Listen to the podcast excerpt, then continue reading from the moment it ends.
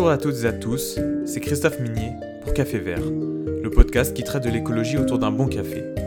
Chaque semaine, nous irons à la rencontre de personnes, comme vous, comme moi, qui ont décidé de faire le pas d'un mode de vie plus écolo. Plus de voitures, plus de déchets, plus de viande. Ils sont chacun, à leur manière, passés à l'action pour l'environnement. Nous verrons avec eux pourquoi ils se sont lancés, les difficultés qu'ils ont pu rencontrer et les bénéfices qu'ils en ont retirés. Vous pouvez retrouver dès maintenant les épisodes de Café Vert sur votre application de podcast préférée ou sur notre site internet cafévertpodcast.fr. Bonne écoute Et donc pour ce nouvel épisode de Café Vert, je reçois aujourd'hui Maël. Maël, comment ça va? Salut, ça va très bien. Du coup, peut-être une petite question pour, euh, bah, pour introduire. Là, comment s'est passé ton confinement? T'étais où? Ah, C'était très bien. Moi, j'ai quitté Paris, j'ai fui mon nouvel appartement que je venais euh, d'occuper depuis, bah, depuis trois semaines pour retourner chez mes parents dans la campagne nantaise. Donc, j'avais un grand jardin euh, et puis j'ai pu en profiter pour, pour bronzer un petit peu. Pour bronzer, voilà. Pour pouvoir sortir, ouais. Donc, clairement, c'est beaucoup mieux de passer le confinement dans à l'extérieur. 40 mètres carrés, là. Ouais. Non, complètement, ouais. Et avec toi, donc aujourd'hui, on va parler de sujets assez divers au final. Euh, on va un peu parler végétarisme, puisque tu es végétarien depuis, depuis combien de temps? Ça fait à peu près 3 ans. 3 ans Un peu moins. Et également parler transport, parce que tu as arrêté de prendre l'avion, ou tu en prends le moins possible, en tout cas, quel est ton... Bah, je le prends plus. Bah, après, c'est qu'aussi, j'ai pas eu l'occasion, donc j'ai pas été trop testé sur cette question. Et en tout cas, on va surtout parler d'un voyage que tu as fait, un road trip, mais bon, ce sera plus tard, euh, plus tard dans l'interview. On va commencer un peu par le végétarisme. Donc, tu as dit que tu avais commencé il y a 3 ans. Quel, était ton rapport à la nourriture avant, justement, euh, avant de commencer ton végétarisme? Bah avant, moi je, je mangeais de tout hein, sans, sans, problème. Et puis j'aimais bien la viande. J'étais vraiment quelqu'un qui aimait la viande sans problème. Le poisson aussi. Et puis, euh, la différenciation un peu viande de bonne qualité et euh, steak haché euh, acheté en centre commercial ou c'était toute viande confondue Moi je faisais pas trop attention. Par exemple, j'aimais bien les cordons bleus que tu peux acheter dans le supermarché. Mais évidemment, la bonne viande, on voit la différence et c'était mieux. Mais ça coûtait cher. Donc, et quel était alors le, quel était le déclic justement qui a fait que tu es passé de, bah, d'une consommation de viande à une consommation beaucoup plus végétarienne? Bah En fait, c'est des questions qui me trottaient dans la tête depuis un moment déjà. Je savais que la viande, c'était pas bon pour le, climat d'en avoir une consommation importante. Et donc, euh, ça me trottait dans la tête, mais j'avais jamais trouvé le courage ou même. Je m'étais jamais en fait vraiment posé la question. Une sorte de dissonance cognitive. Ouais, euh, c'est vrai. Euh, mais en 2017, en fait, ma copine, elle a commencé à décider qu'elle allait être végétarienne. Pour les mêmes raisons aussi un peu climatiques ou pour une autre, toute autre raison? Pour les mêmes raisons, avec en plus euh, l'aspect euh, condition animale qui lui parle peut-être un peu plus qu'à moi. Parce que moi, euh, c'est pas. Disons que c'est vraiment pas pour ça que je suis allé vers, le végétarisme, c'est vraiment pour des raisons climatiques plutôt. Même si au fur et à mesure, disons que c'est d'autant plus facile d'arrêter de, manger la viande que tu sais que les animaux, ça évite de la souffrance animale. Hum, et donc, non, vas-y, continue. Ouais, mais donc ma copine a commencé à être végétarienne et comme, euh, comme on, on, a habité ensemble en Suède pendant un moment, bah, c'était l'occasion pour que je m'y mette franchement. Et donc ça s'est fait facilement en fait. Euh, j'ai arrêté de manger de la viande puisqu'elle en mangeait pas, on mangeait la même chose et comme ça il n'y avait pas besoin de faire des plats différents. D'ailleurs, à ce sujet, avec un ancien, une ancienne personne qui est intervenue dans le podcast, donc euh, Nicolas, on a justement discuté des, bah, du végétarisme un peu selon les pays. il avait fait, sorti cette, cette idée qui au final est assez vraie, c'est que plus la nourriture, plus la gastronomie dans un pays est entre guillemets mauvaise, plus c'est facile d'être végétarien. En prenant l'exemple parfait, c'est l'Angleterre, où la nourriture, c'est pas forcément l'une de leurs meilleures qualités. Et au final, c'est très facile d'être végétarien, alors qu'à contrario, euh, bah, en France, tu sais, la, gastronomie française, c'est quand même euh, ouais, oui, la bah, bonne pièce de vente. C'est sûr que la gastronomie française sans viande, on connaît pas trop. Et du coup, euh, là, en Suède, comment c'était justement? Bah, en Suède, c'était pas mal parce que déjà en Suède, oui, c'est facile de trouver dans les restaurants. Dans les restaurants, tu trouves beaucoup plus facilement des alternatives végétariennes qu'en France. Donc c'est déjà beaucoup plus facile. Et surtout, pour moi, un, argument de massue, c'était qu'en en Suède, je trouvais facilement du halloumi. Du halloumi Du halloumi, le fromage euh, chypriote, je crois, quelque chose comme ça, qui permet de. que tu peux griller. ouais. Qui est super bon. Et qui te remplace, euh, en gros, ça ressemble un petit peu à du poulet, quoi. Et donc, pour une transition, c'est plutôt pas mal. Donc, euh, j'étais très content d'avoir ça. Du coup, tu en étais un peu partout, c'est ça? Bah, un peu partout. Bon, après, le halloumi, c'est vite écœurant quand on prend trop, quand même. Donc, j'ai un peu. J'en prenais pas tout le temps, mais disons que c'était. Ça faisait une bonne transition. Et quand je suis revenu en France, après, bah, j'ai galéré à en trouver. Et juste là, la semaine dernière, je suis allé dans une boutique. À Paris, c'est plus facile, mais à Nantes, j'en ai jamais trouvé. Et là, j'en ai, j'en ai trouvé, donc j'étais content. Une boutique d'Aloumi euh, bah, C'est une boutique, c'est un traiteur, euh, c'est un traiteur grec, quoi, qui vend du Aloumi, entre autres. Et pour le végétarisme aussi, tu as eu de la difficulté à, bah, à trouver des bons plats végétariens quand tu es revenu en France ou pas? Bah déjà oui, quand tu vas dans un restaurant, je trouve que c'est beaucoup plus difficile de trouver quelque chose de végétarien ici. Ça m'arrivait de même aller dans une pizzeria où bah, la seule option végétarienne, c'était soit la margarita, super. Ou la quête de fromage, même pas La quête de fromage, ouais, alors, on est marre de celle-ci. Et sinon, encore la même végétarienne euh, qu'il n'y a même pas à chaque fois. Et il n'y a aucune inventivité, quoi. Mais euh, bon, voilà, donc c'était beaucoup moins facile ici. Et euh, justement, bah, bah, là, on va revenir vraiment au tout début. Tu as commencé à être végétarien de façon progressive ou tu as complètement arrêté, justement, et tu as trouvé des solutions directement? Bah, en fait, quand je suis arrivé en Suède, donc ma copine n'était pas encore arrivée, déjà là, de moi-même, j'ai commencé à acheter moins de viande, parce que ça coûtait horriblement cher, et que même le poisson, euh, en fait, je m'attendais à ce qu'en Suède soit facile d'en trouver pas cher et tout, mais ça, ça, restait quand même un peu hors de prix. Donc euh, mécaniquement, bah, j'ai mangé moins de viande. Et donc quand elle est arrivée, euh, bah, j'ai arrêté complètement et ça s'est bien passé euh, sans problème. Et donc c'est ça, tu l'as vraiment vu sur, euh, sur ton porte-monnaie, sur ton budget Vraiment une différence à partir du moment où tu as arrêté la viande Je saurais pas te dire, je regarde pas, pas étudié, pas mais... à ça. Mais... mais... la viande est vraiment, en tout cas en Suède, beaucoup plus chère qu'en France par exemple Je faisais pas trop attention au prix, mais quand tu vois le, prix d'un morceau de viande, de toute façon tu hésites toujours à l'acheter. Alors quand tu as une bonne raison qui est le climat ou la condition animale pour pas le prendre, bah, tu es d'autant plus content. Donc je ne saurais pas te dire, mais c'était cher aussi en Suède. Après, évidemment, tu peux trouver de la viande de, la viande de mauvaise qualité qui va pas mm. coûter trop cher. Tu as vraiment envie d'acheter ça. C'est ça, c'est au final un peu le, aussi une des raisons pourquoi on quitte un peu la viande, c'est aussi euh, de ne plus manger les steaks hachés par barquette de 10. Euh, non, on sait pas exactement ce qu'il y a dedans, euh, pas forcément de la viande d'ailleurs. Quelques antibiotiques de préférence. possiblement. Mais quand je parlais aussi de difficultés pour, trouver, pour faire des recettes, est-ce que tu t'es inspiré de recettes que tu as trouvées sur internet? Ou est-ce que tu as fait comme, on va dire, comme quand j'ai commencé, c'est-à-dire un peu n'importe comment? Mhm. Sans. Ouais, bah, c'est sûr, au début, euh, le végétarisme, c'était juste manger la même chose qu'avant, mais sans la viande. Ah oui. Et donc, euh, pour des plats, ça passe très bien. Euh, pour d'autres, ça devient un peu plus bizarre. Déjà, quand tu, te, quand tu veux faire des burgers, bah, tu fais Ah, qu'est-ce que je mets au milieu quoi. Ouais. Donc, déjà, le halloumi, c'était la bonne solution. Ouais. Et donc, j'ai fait des expériences assez bizarres pour essayer de faire des steaks de haricots rouges pour remplacer et tout. T'as essayé de faire ton steak toi-même? Ouais, j'ai essayé de faire des steaks de haricots rouges, mais euh, en fait, j'ai jamais réussi à avoir une consistance euh, potable. Ça me fait de la, bouillie euh, chelou à chaque fois. Et là, petit à petit, j'ai laissé tomber ça. Et maintenant, bah, petit à petit, j'ai trouvé des quelques, quelques idées de plats végétariens bah, qui, sont très complets, qui sont très satisfaisants. Mais même sans ça, finalement, en fait, j'ai perdu l'habitude de manger de la viande, donc je n'avais plus besoin. Et donc, même remanger des, seulement des légumes que j'aurais mangé avant avec de la viande, bah, même simplement tout seul, bah, maintenant ça, ça, me suffit. Et même plus d'envie, oui, ça, même plus d'envie de Non, plus d'envie. Et d'ailleurs, euh, même pire que ça, c'est que non seulement j'ai plus d'envie, mais les rares fois où, où, je remange de la viande parce que j'ai envie de goûter euh, un morceau de bœuf qui a l'air trop bon, ou alors euh, de la viande que j'ai jamais goûté, parce que je considère que ça sert à rien d'être psychorigide là-dessus, bah du coup, j'aime beaucoup moins ça qu'avant en fait. Alors qu'avant, euh, un, bon roast beef, c'était trop bien. Je pouvais en manger des tranches euh, vraiment euh, d'affilée. Mais là, maintenant, tu vois, je pourrais pas en manger autant, c'est sûr. Hmm. Comme quoi, je pense qu'il y a une forme d'accoutumance peut-être à, la viande dont on se rend pas trop compte. Et est-ce que, bah, est-ce qu'au final, tu as vu des, des bénéfices à être passé à un mode de vie plus végétarien? Et également aussi, si tu as rencontré des contraintes. J'en préciserai un d'ailleurs plus tard si tu l'as pas. Ouais, euh, bah, par exemple, euh, bah, déjà, contrainte, c'est quand tu vas au resto, bah, tu es beaucoup plus limité en choix, même si finalement c'est plus pratique pour choisir plus vite. Ouais, c'est vrai. Après, quelquefois, je sais pas si tu as eu cette expérience, mais d'aller dans un restaurant où le seul choix végétarien, c'est une petite salade euh, toute, ah, ouais, seule. la salade, je n'ai jamais pris de salade, je crois, au restaurant. C'est un principe, tu vois. Je vais pas au restaurant pour manger de la salade. On est d'accord.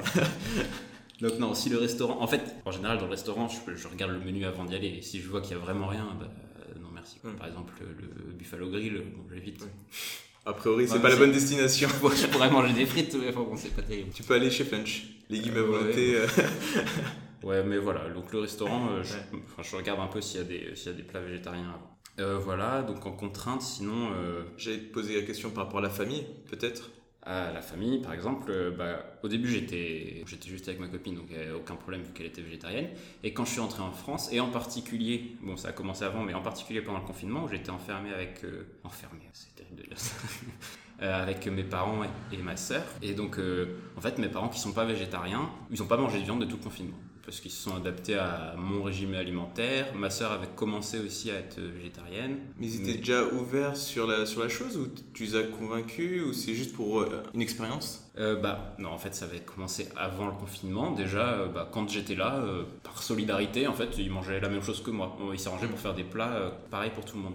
Ils se faisaient pas un morceau de viande à côté. Et en fait ils se sont rendu compte que bah, ça se passe très bien. Donc ils en, ils en mangent presque plus, même si eux, ils, sont, se qualifient pas comme végétariens, donc euh, ça leur arrive toujours de, quand même de s'acheter un morceau de viande, mais c'est vraiment très très rare, ou éventuellement au restaurant ou des choses comme ça. Ils se mettent pas de contraintes. Mais chez eux? Mais à la maison, quand il y a des végétariens à la maison, et ben ça les dérange pas du tout d'être végétarien. Donc de ce côté-ci, ah. c'était vraiment très facile. Mais c'est pour ça que je trouve que le végétarisme, ça a vraiment un aspect où tu, tu contamines les gens autour de toi. Genre, dans le bon sens du terme. Euh, dans, dans, le très bon sens du terme, c'est que les gens se rendent compte que tu manges pas de viande, donc ils se posent des questions au début, mais alors pourquoi tu fais ça euh, C'est pas trop compliqué. Et Justement, ils se sont pas inquiétés au niveau santé, peut-être des, histoires de carence? Alors, euh, histoire de santé et carence, moi je, t'avoue que j'ai jamais trop fait attention à ça. C'est peut-être pas très raisonnable, mais euh, j'ai jamais constaté de. En fait, je m'étais dit, si je me rends compte que je me sens un peu faible ou pas bien, bah, j'irai voir le médecin, faire une prise de sang et voir si je suis carencé. Mais je me suis toujours senti en forme. Et d'autant plus en forme qu'après être passé végétarien, je me suis euh, mis à courir et j'ai couru un semi-marathon, j'étais en pleine forme et franchement, euh, j'ai vu aucun, aucun inconvénient. Alors que je fais pas spécialement attention. Même si je sais que c'est bien de manger des légumineuses. Donc euh, avant, je mangeais jamais de haricots rouges. Maintenant, j'essaie d'en manger un peu plus. Voilà, après, les pois chiches, c'est bon aussi. Mmh. Pas, tous les jours, mais. Non, pas tous les jours, mais voilà. Le, houmous, le houmous, c'est la vie. Le houmous, c'est l'ingrédient du végétarien, je trouve. le houmous, c'est la vie voilà. Mais donc non, c'était pas, c'était pas difficile et donc ma famille, euh, ils se sont pas spécialement inquiétés. Et donc, euh, donc ils, voient que je, que je deviens végétarien, que j'arrête de manger de la viande. Donc je leur explique mes raisons, même s'ils les connaissent en partie déjà, mais voilà, comme ça on, en discute. Et bah ils essayent aussi, puisqu'on mange ensemble et ils font, ils font des efforts et ils se rendent compte que en fait, bah, ça marche très bien. Quoi. Et donc c'est tout bénéf, il y a tout le monde qui en profite. D'ailleurs, en termes de bénéfices, toi, tu as observé quelque chose Peut-être niveau santé, je sais pas. Euh, bon, alors, bénéfice, euh, je pense que j'ai un peu perdu de poids. C'est pas. Bon, Est-ce que c'est vraiment bénéfice euh, bah, Ça dépend si. J'étais pas spécialement sur poids avant, mais. Pour, pour les auditeurs, ça va. Il est, il, est en, il est en forme. Il est pas trop maigre ni trop gros. Juste ce qu'il faut. non, voilà, bénéfice. je n'ai pas constaté de bénéfice particulier. Après, à part, on a la conscience tranquille, quoi, aussi. Hmm. Déjà, ça, c'est pas négligeable. Après, au niveau santé, bah, j'imagine que le fait d'être végétarien, ça, ça, nous fait tendre aussi vers manger plus bio, parce qu'on fait attention à son alimentation, donc euh, aussi on peut recentrer son budget aussi vers des choses qui sont un peu meilleures. Hum. Euh, mais j'ai pas vu que concrètement Au final, c'est un tout, et ce que tu disais, c'est. Euh, voilà, tu végétarien, mais pas que, tu fais un peu plus attention, tu, tu réfléchis un peu plus peut-être à ce que tu cuisines par rapport à avant comme tu disais avant, c'était ouais, cordon bleu. cordons bleus, Bon, les cordons bleus avec des pâtes, euh, voilà, bon, ça, j'en mange un peu moins. Mais je suis plus étudiant aussi, plus le temps de, cuisiner. Voilà, mais oui, c'est sûr que, en gros, si tu deviens végétarien, c'est que déjà tu as une conscience écologique qui est assez euh, élevée, et donc évidemment, tu vas faire attention à autre chose aussi. Quoi. Tu vas pas acheter euh, des trucs sous plastique plein de pesticides tant que c'est marqué dessus et que tu es au courant. Ouais, c'est sûr. Et peut-être pour conclure sur cette partie-là, justement, si tu avais un conseil à donner quelqu'un qui voudrait devenir végétarien mais qui sait pas trop comment faire ou, justement qui a un, environnement qui est pas trop tourné vers le végétarisme, euh, qu'est-ce que tu lui conseillerais de faire justement?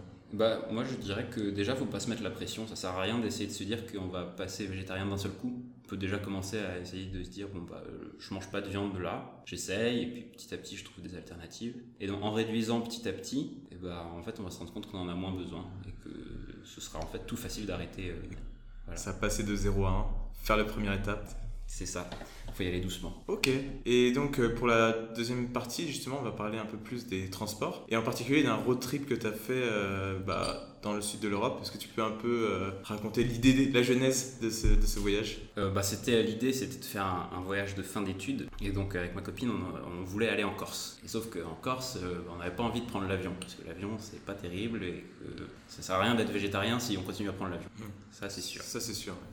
Donc euh, on s'est dit comment on peut aller en Corse euh, autrement qu'en avion? Donc il y a le bateau. Et à côté de ça, euh, eh ben, on avait la sœur de ma copine à aller voir en Espagne et mon cousin en Italie. Donc on s'est dit bon bah allez, on se fait on se fait un petit tour comme ça. Donc on a pris on est parti de Nantes, on a pris le, le bus de nuit jusqu'à Saragosse en Espagne. Donc c'est là qu'on a retrouvé la sœur de, de ma copine. On a passé un jour sur place. On a repris le bus jusqu'à Barcelone. On a passé une journée sur place.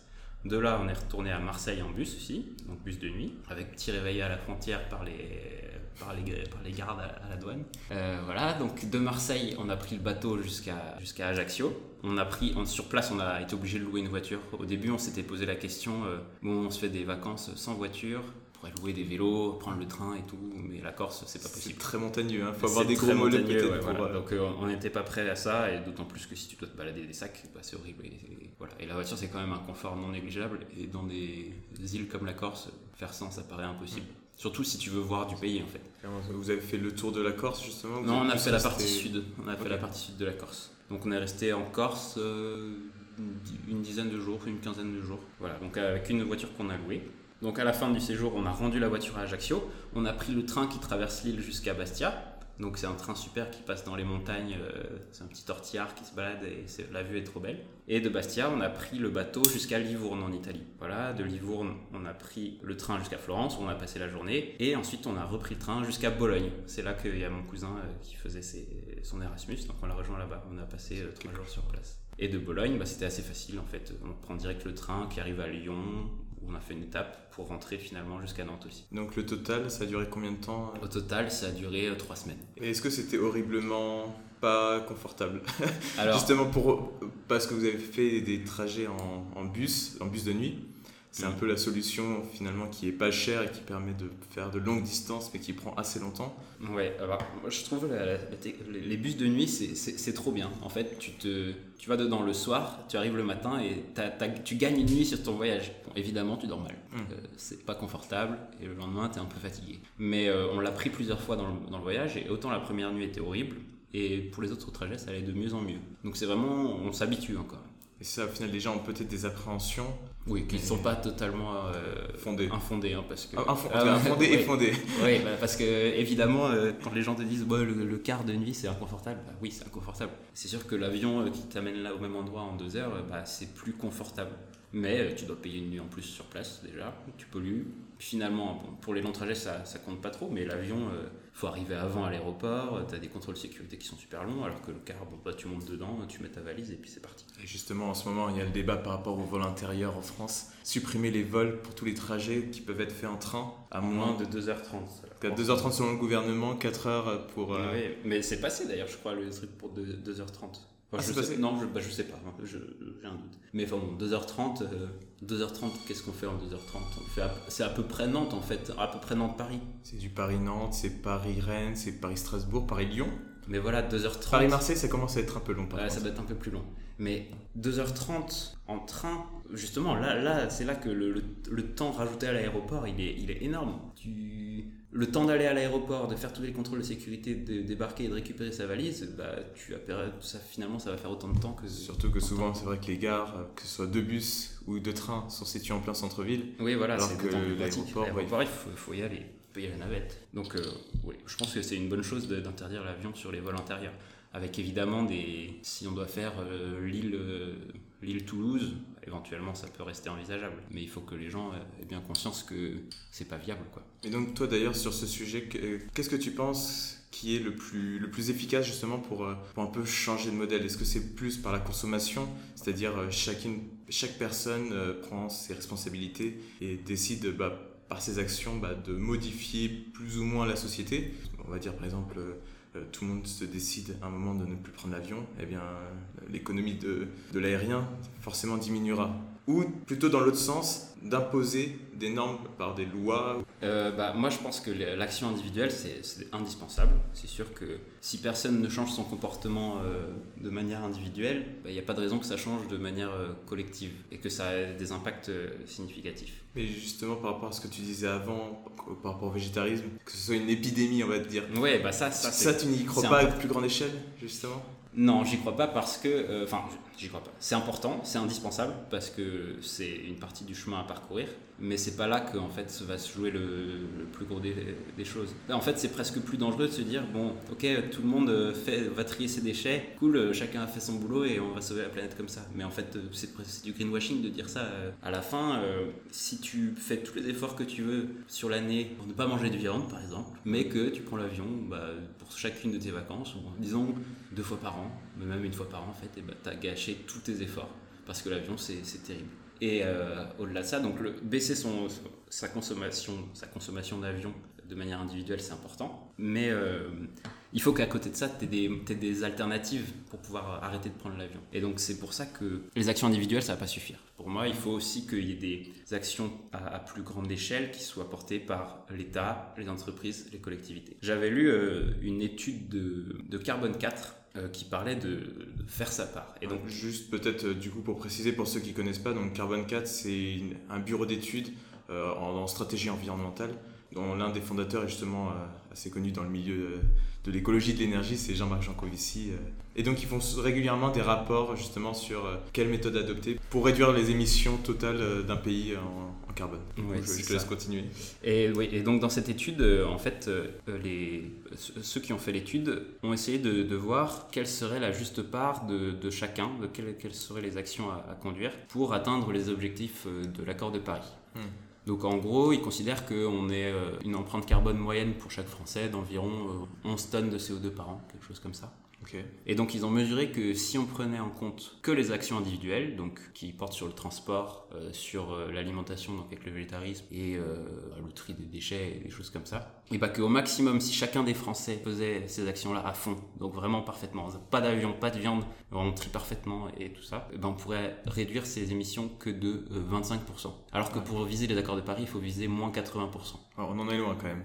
Ah, on en est très loin. C'est pour ça que le reste doit venir d'autre part. Et encore, euh, on dit 25%, mais c'est si tout le monde joue le jeu à fond. Ils font l'estimation plus réaliste, en, si, seulement quelques personnes le font, et bah, ils estiment qu'environ on réduirait que de 5 à 10%. Donc ça laisse un chemin immense à parcourir jusqu'au 80% de réduction. Donc le reste, ça doit être soutenu par l'État, par l'État, les collectivités, les entreprises. Donc euh, en partie pour pouvoir aider euh, les, euh, les particuliers à faire de la rénovation thermique, à changer leur chaudière, des choses comme ça. Donc ça c'est une partie importante qui joue encore un peu au niveau individuel, mais avec quand même du soutien extérieur, du soutien financier. Mais tout le reste, il faut décarboner l'agriculture, il faut décarboner l'industrie, il faut, faut donner des législations qui permettent d'interdire des comportements qui vont émettre beaucoup ça dès maintenant Bah ça dès maintenant c'est sûr parce que sinon euh, déjà maintenant euh, on a du boulot hein, si, si on veut encore tenir les objectifs de Paris. Et au final ce sont, ce sont des chantiers énormes. C'est par exemple pour, quand tu dis l'agriculture c'est par exemple supprimer les, les véhicules motorisés pour l'agriculture et plus passer à du à de, la, de la oui, de, de l'agro de l'agroécologie quoi de, la permaculture des choses comme ça. Euh. Mais en fait ça demande un changement de société profond et que les individus peuvent pas juste entraîner eux-mêmes par leur comportement. Ça doit venir aussi d'autre part. Et c'est pour ça que c'est ce dont il parle dans l'étude, c'est que c'est important aussi de s'investir euh, autre part. Pas que de manière individuelle, mais essayer de porter ça euh, au niveau au-dessus. Là-dessus, est-ce que tu appartiens à une asso ou est-ce que tu suis des, des mouvements un peu Alors non, à mon grand regret, j'ai pas encore trouvé d'asso dans lequel m'investir. Je viens d'arriver sur Paris depuis pas très longtemps et je, ça me trotte dans la tête, mais je sais pas encore quoi faire. Quoi... C'est une réflexion que tu as en ce moment C'est une réflexion qui me, qui, qui, me trotte dans la tête. En attendant, J'aime bien suivre ce qui se passe au niveau politique et euh, voilà au niveau national et, donc je, suis ce qu'il y a dans les infos et donc c'est pour ça pour moi les élections c'est quelque chose qui est extrêmement important. C'est là que c'est le moyen qui va permettre que les que changements de comportement individuel puissent se transmettre à l'échelle au-dessus, même si c'est pas sûr que ça fera tout parce que même si on élire par exemple un président écologiste, est-ce qu'il pourra tout faire? C'est pas sûr. Mais c'est un, un, pas qui est, qui est, très important et qui est indispensable. D'ailleurs, euh, oui, là, le, podcast, euh, le jour où il est enregistré, c'est le samedi 27 juin. Justement, demain, ce sont les élections euh, municipales en France, avec la possibilité également de plusieurs villes qui, pourraient basculer les côtés écologiques. Il y a Grenoble qui est déjà écolo. Oui. J'ai entendu, oui, Marseille pourrait passer écolo, Bordeaux. Bordeaux, je sais plus, mais Lyon aussi. Lyon, ouais. Des grandes villes qui pourraient passer vert, avec possiblement, oui, euh, peut-être une transformation de la ville euh, dans un sens plus, plus écologique, mais toi, tu mettrais aussi le doute un petit peu de... Bah, je dis que c'est important et c'est indispensable, mais euh, je suis encore perplexe, je ne sais pas si ça va apporter la solution parfaite. Hmm. Une autre piste, c'était la Convention citoyenne sur le climat, qui a terminé il n'y a pas très longtemps, là et qui a proposé 150 propositions. Donc on attend aussi la semaine prochaine de voir comment le gouvernement va répondre à ça. Bah, j'ai envie d'y croire. J'ai envie de me dire que, que c'est beau. Euh, c'est vraiment quelque chose qui est représentatif de la, de la France. Enfin, le tirage au sort, il a été fait de façon à ce que ce soit représentatif. Et donc des gens qui a priori n'avaient aucune connaissance du climat, de ces problématiques-là, ils, ont, ils ont appris et ils ont décidé de même des, des mesures à prendre. Donc si on ne suit pas ces gens-là, eh ben, c'est qu'il y a une hypocrisie folle euh, au-dessus, quoi. Ouais, non, c'est sûr. C'est, n'importe quoi. Donc, euh, je sais pas, après révolution ou pas, je, je, suis pas prêt forcément à ça, mais, voilà. Donc, j'ai envie de m'investir, je sais pas comment, mais je pense que c'est important.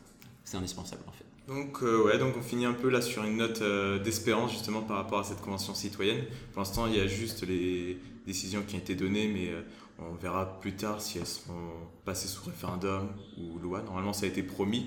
Donc, euh, on, verra. Euh, du coup, là, on va arriver à la dernière partie, euh, la dernière partie de ce podcast. Donc, c'est ce que j'appelle les écolotips. Quatre questions courtes, quatre réponses courtes sur les principaux domaines que concerne le podcast. Donc, l'alimentation, le transport, le déchet et également une partie culture. Donc, d'abord, ma première question est-ce que tu as un plat végétarien que tu conseilles à tout le monde que tu aimes bien, que tu cuisines souvent. Ouais, euh, bah moi j'aime bien les faritas végétariennes. Du coup, qu'est-ce que tu mets dans tes faritas ah, justement Qu'est-ce que je mets dans mes faritas? Bah, poulet Non, alors justement, j'évite le poulet, mais je mets des haricots rouges.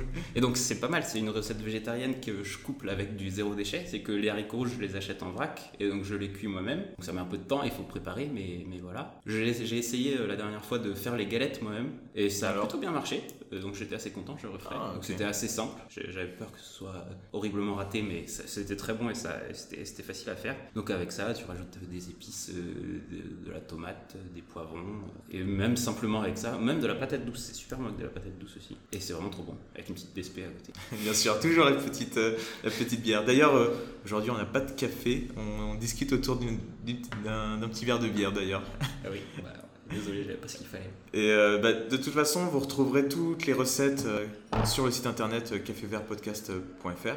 En transport, est-ce que tu as une idée de destination en France ou en Europe proche accessible en train que tu conseilles Eh ben moi je vous conseille Bologne en Italie. C'est une ville que je connaissais pas avant, mais qui est vraiment splendide. Donc c'est une ville qui a plein d'arcades. En fait, toutes ces rues sont faites avec des arcades pratiquement. Donc on peut se balader à l'ombre ou à l'abri de la pluie tout le temps. Donc c'est magnifique. C'est une ville euh, où il y a la plus, plus vieille université d'Europe, quelque chose comme ah ça. Ouais. Il me semble que c'est ça. Et surtout, on y mange divinement bien. Pas que des pâtes, on mange des, Les pâtes bolognaises, c'est pas très végétarien d'ailleurs. Alors non, mais euh, apparemment les pâtes bolognaises, c'est pas tout à fait la version qu'on en a en France là-bas. Ah, ok. Euh, je suis pas sûr que ce soit végétarien non plus, mais, mais voilà, j'ai jamais aussi bien mangé que, que là-bas. Donc je vous le conseille vraiment. C'est facilement accessible. Enfin, facilement accessible. Comment tu y vas Oui, c'est un bah, train direct. De, de Lyon, on peut y aller directement. Ok, donc un Paris-Lyon, Lyon-Bologne. J'imagine qu'en partant de Paris, ça devrait être un total de 5, 4-5 heures. Ouais, peut-être quelque chose comme ça. Je, donc accessible pour un week-end. Je l'ai fait en deux jours, donc je ne sais plus, et c'était jusqu'à Nantes. Mais je pense que c'est très accessible et euh, ça vaut le coup. Ah, parfait, ouais. C'est vrai qu'au final, en Italie, on pense souvent à Florence, à Venise, à Milan. Mais Bologne, on, on pense à Oui, on, on connaît moins, et ça a l'avantage en plus d'être un peu moins touristique. C'est très étudiant comme ville. Hmm. Mais au niveau tourisme, euh, quand j'y suis allé, il n'y avait pas grand monde, donc euh, c'était très agréable. Donc pourquoi pas cet été avec la réouverture des frontières justement, euh, aller en Italie, revenir en Italie. Et le troisième, donc une astuce zéro déchet que tu as ou un produit que tu fabriques toi-même? Alors moi j'ai pas vraiment d'astuce zéro déchet, mais quelque chose que je peux dire c'est que mon téléphone j'ai acheté sur Back Market, en... donc c'est un téléphone reconditionné. Donc ça permet d'éviter d'acheter des des appareils neufs qui vont consommer euh, des, ressources en plus. Là, c'est un téléphone qui, a, qui avait déjà une vie avant et qui a été remis en état et donc euh, qui fonctionne parfaitement bien. Hein. Et justement, tu trouves beaucoup de choses sur le il y a, il y a ce marché. Il y a tous les, tous les types de téléphones et on peut même sélectionner le, bah, l'état, euh, le, le, niveau d'ancienneté du, du téléphone. Mais derrière, il n'y a pas que des téléphones, il y a tout l'électronique dans tous les sens. Et tu n'as jamais eu de problème euh, J'ai jamais eu de problème avec. Ça marche très bien. Bah, d'autant plus que je l'ai pris presque comme neuf quand même. Je voulais faire attention. Hmm. Mais je pense qu'en le prenant même en étant un petit peu plus dégradé, donc c'est-à-dire avec des rayures, il marcherait très bien parce qu'il a été remis en, remis en état. Et ça coûte beaucoup moins cher aussi. Ah, c'est sûr. Et c'est vrai que c'est toujours un conseil euh, de, de ne pas acheter neuf, si possible. D'essayer de pouvoir toujours acheter des choses, euh, bah, par exemple pour les vêtements en friperie, euh, euh, voilà, des, faire du, de la seconde main, ce qu'on appelle. Avec quand même une limite sur Back Market, il ne faut pas que ce soit non plus acheter un téléphone par an. oui, bien sûr. Il faut quand même se limiter. ne changer que quand c'est cassé. Voilà, quand ça marche plus. Ça marche. Et pour la dernière question, alors ça concerne un peu la culture. Est-ce que tu as un livre un documentaire sur le thème de l'écologie que tu conseillerais à une personne qui voudrait se renseigner un peu plus bah, sur le domaine euh, ou trouver des conseils autre part En tout cas, qu'est-ce que, voilà, qu'est-ce que tu conseilles? Alors moi, j'ai lu récemment euh, le livre La théorie du donut de Kate Raworth. Euh, donc c'est un livre en fait d'économie qui remet en cause les objectifs actuels de l'économie, donc c'est-à-dire pousser la croissance et se concentrer uniquement sur le PIB, pour essayer de viser le, le donut. Donc le donut, c'est se dire que notre société humaine doit vivre euh, entre un plafond écologique, c'est-à-dire qu'on respecte les limites de la planète, de ce qu'elle peut nous donner au niveau des ressources, au niveau de l'énergie, au niveau de la pollution et tout. Donc de vivre en dessous de ce plafond, mais aussi au-dessus d'un plancher social. Donc c'est-à-dire que chacun puisse, euh, puisse, puisse vivre décemment, euh, qu'il n'y ait plus de faim, qu'il n'y ait plus de maladies, que chacun soit égal au niveau et, social. Et une vie décente. Une vie décente, tout à fait. Et donc si on trace en gros les deux lignes, ça fait comme un donut avec un trou au milieu. Ça donne faim. Voilà, ça donne faim. c'est un livre qui donne faim. Donc c'est un livre quand même d'économie, mais ça, ça, soulève plein de sujets. Donc ça parle de revenus universels, de changement d'éducation pour les économistes qui doivent trouver des solutions. Ça parle de monnaie locale. Ça soulève ah. plein de problèmes très intéressants et moi j'ai trouvé ça vraiment très inspirant. au final, c'est vrai que ce sont des sujets qui sont très, très actuels. En particulier la monnaie locale, ça se développe pas mal, oui, c'est mm. vrai. Euh, le revenu universel, on en a eu un exemple aux dernières élections présidentielles. Tu lui dis que c'est un livre d'économie. Est-ce que c'est ouvert à tout le monde ou faut quand même un peu avoir des bases d'économie euh Non, non, c'est très, c'est ouvert à tous. Hein. Le but c'est vraiment de présenter l'esprit de cette théorie. Donc c'est pas du tout technique euh, ou quoi que ce soit. D'ailleurs, j'y connais rien en économie. Euh, ça reste très compréhensible et c'est très clairement expliqué. D'ailleurs, c'est agréable à lire. Ok. C'est traduit en français. Ça marche. Bah, du coup, je vous le conseille, vous trouverez bien sûr le livre sur le site euh, cafévertpodcast.fr. Donc euh, l'interview va se terminer. Merci, merci Mel pour cet échange. Bah, avec plaisir Christophe. on va se quitter donc maintenant et vous retrouverez bien sûr tous les épisodes de Café Vert sur notre site internet cafévertpodcast.fr et également sur tous les hébergeurs de podcasts euh, Apple, Google Podcast, Deezer, Spotify, un peu partout. Et on vous retrouve très bientôt. Salut Maël. Salut. Merci beaucoup d'avoir écouté Café Vert. J'espère que vous avez aimé ce nouvel épisode. Si c'est le cas, n'hésitez pas à nous laisser 5 étoiles sur votre application de podcast et à partager l'épisode autour de vous. Cela aide concrètement la chaîne à se faire connaître. Nous sommes également présents sur les réseaux Instagram, Facebook et Twitter. On se retrouve très vite pour un nouvel épisode. Et d'ici là, je vous souhaite une excellente semaine. A bientôt